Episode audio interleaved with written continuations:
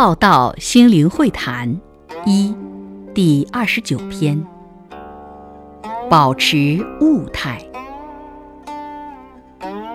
要观到生生世世能不迷昧，能处于有一定之清醒的物态上，这是很重要的。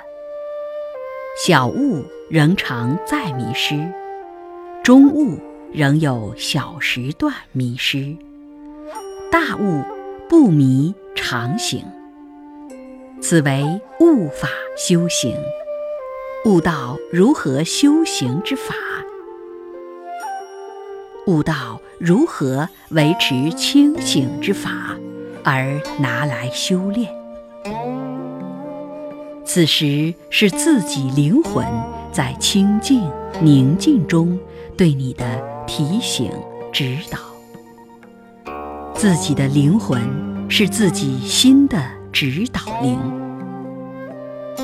悟者见因知果，观果知因，迷者道果为因。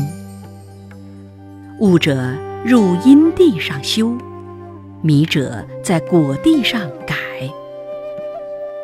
趋于了凡后，会宁静很多，虚空的支持力量会出得了手，能得到宇宙能量的支持。